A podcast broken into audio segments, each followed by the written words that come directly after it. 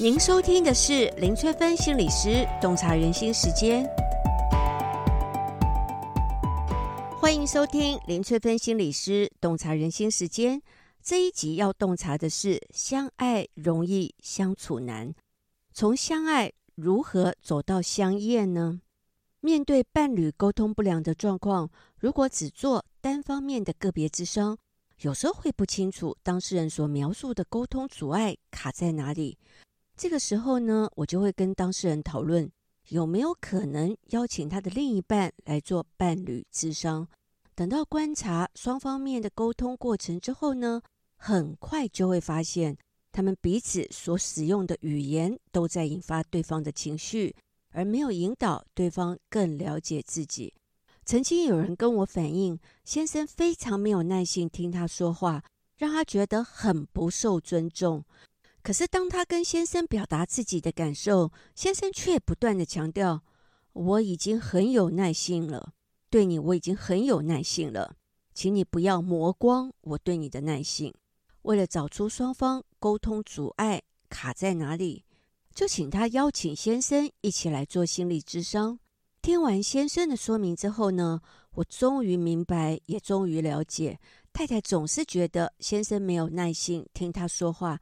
这个感觉是怎么来的？因为先生每一句话的后面都会加上一句“好麻烦，真麻烦”这句习惯用语。有趣的是呢，当我把先生的习惯用语像镜子一样反映给他看的时候，询问先生有没有发现自己常常会说“好麻烦”这些用语，先生却跟我说：“我没有说啊。”所以哪一些话是我们说了自己却没有觉察的呢？现在就跟大家分享哪些话会让我们从相爱走到相厌呢？第一种就是连续提出太多问题。沟通的时候，如果一口气提出太多的问题，尤其是让对方回答是或者不是的问题，往往会让对方觉得被审问而不想再多说。譬如说，连续问对方：“你是不是心情很沮丧？你要不要出去走一走？你要不要做一点什么？你想不想吃点东西？”即使是基于关心，也会让对方因为被问烦了，干脆关闭沟通的大门。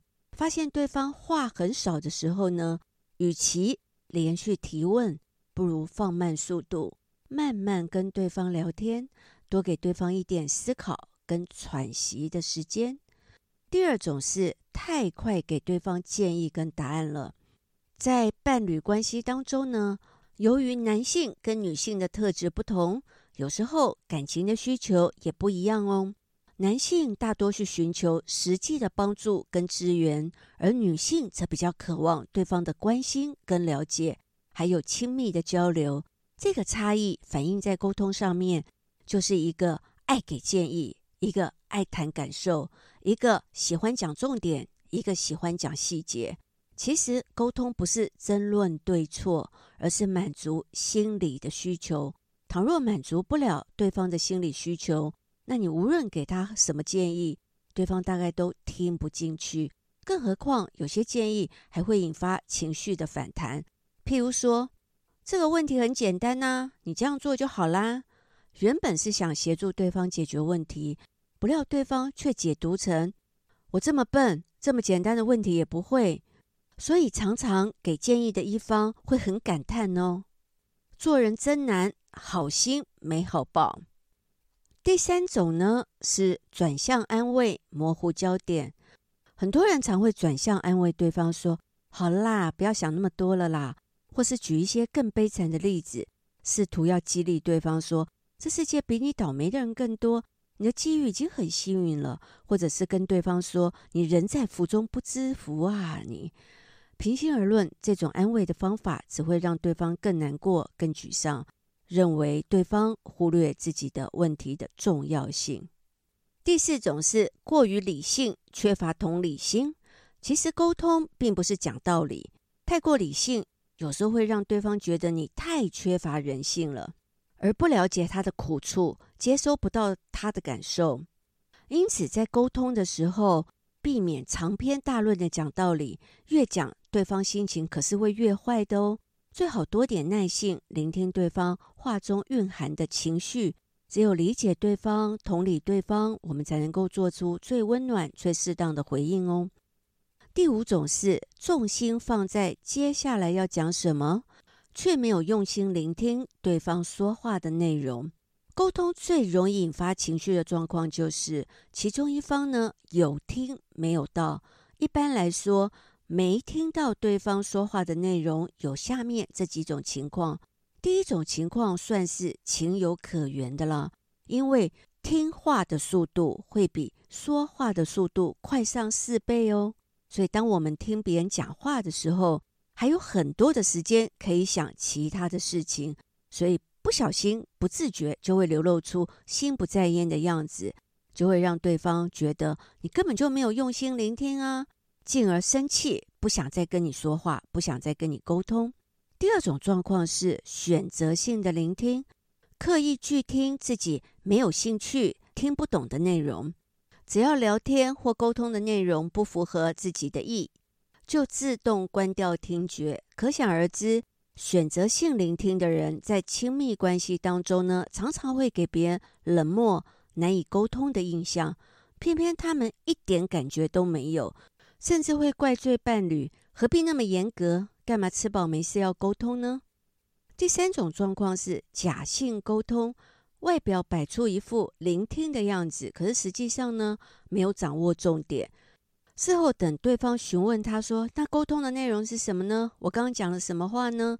他却一问三不知，对方当然会觉得不高兴喽。第四种状况是太过焦虑了，沟通的时候呢，重点都放在思考，等一下我要讲什么。如何回应对方呢？而没有仔细聆听对方所说的话。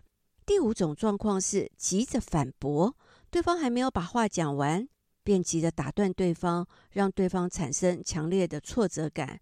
所以，伴侣沟通的时候呢，最重要的就是要确实的做到听到、听完、听懂，这样不只能够建立互信的沟通关系，更可以安抚对方的情绪。让情感增温哦。关系疏离带来的无力感，会让人渐渐的失去热情。或许你会很想问：什么努力都做过了，还来得及修复吗？当然来得及喽。但是要先从自我觉察，有觉察才有改变，才能为伴侣的关系带来转机。最近呢，我跟联合报的橘世代一起推出一个关系的修复课程，第二堂课。讲的就是伴侣关系要如何重燃最初的爱呢？伴侣感情的修复学，在这堂课当中呢，我会透过各种的感情量表测验，为大家的爱情来做一个健康检查，找到破坏感情的因子，进而探索出让关系回温的有效方法。希望大家可以踊跃来报名上课哦。这一集就跟大家分享到这里。如果大家想要了解什么行为代表什么样的心理意涵，都可以留言给我哦。我们下集再见喽。